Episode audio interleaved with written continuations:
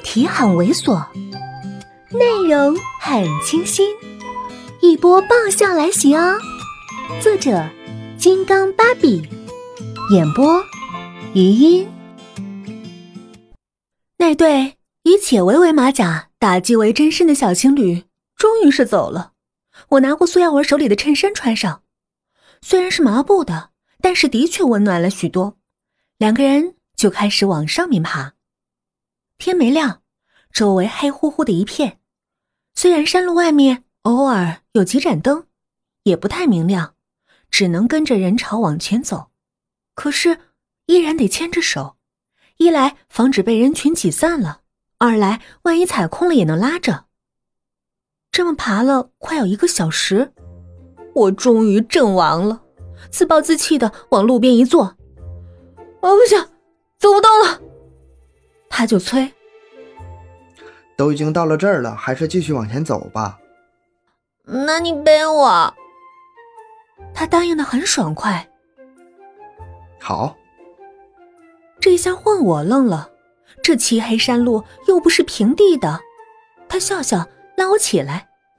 山林稀薄的雾气中，眼睛黑亮，透着一种坚定。两个人的路，你累了就趴在我背上，让我背着你走，反正总是能到终点的。我觉得这话很有道理。既然是他心甘情愿的挨，我就厚颜无耻的扑了上去。就这么趴在人肉垫子上颠了一会儿，我觉得过意不去了。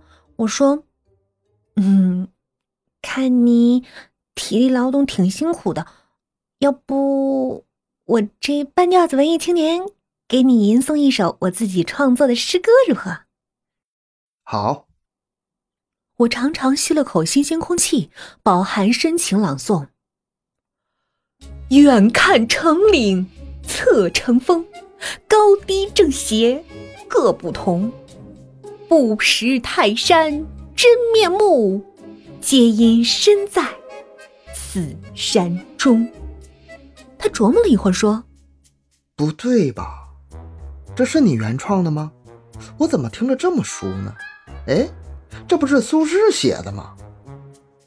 我仗着体位优势拍他肩膀，怎么这么不识相呢？我说了是原创，当然是原创。可能以前看过苏轼那首，所以一不小心受了他的影响，但是依然不影响我我原创的性质啊。他摇头，哼，你这影响可真够大的。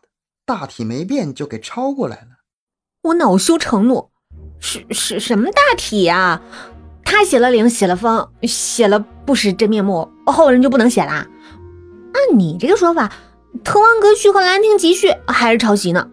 那么多武侠都掉山崖什么的，呃，不是更抄袭？再说了，你跟苏轼亲还是跟我亲啊？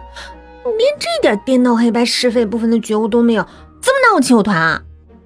他哭笑不得。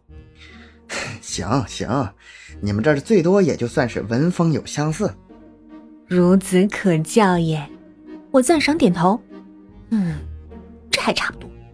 明着说吧，我就是以此诗向伟大的苏轼先生致敬的。他也跟着起哄。你也太谦虚了，就你这艺术造诣，哪能跟他起哄啊？没他，你照样光耀千古。我现在甚至觉得他也就是比你早生了几百年，不然肯定也是你烈日炎炎下一抹微弱的小光芒来着。嗨，本集就到这里，下期见。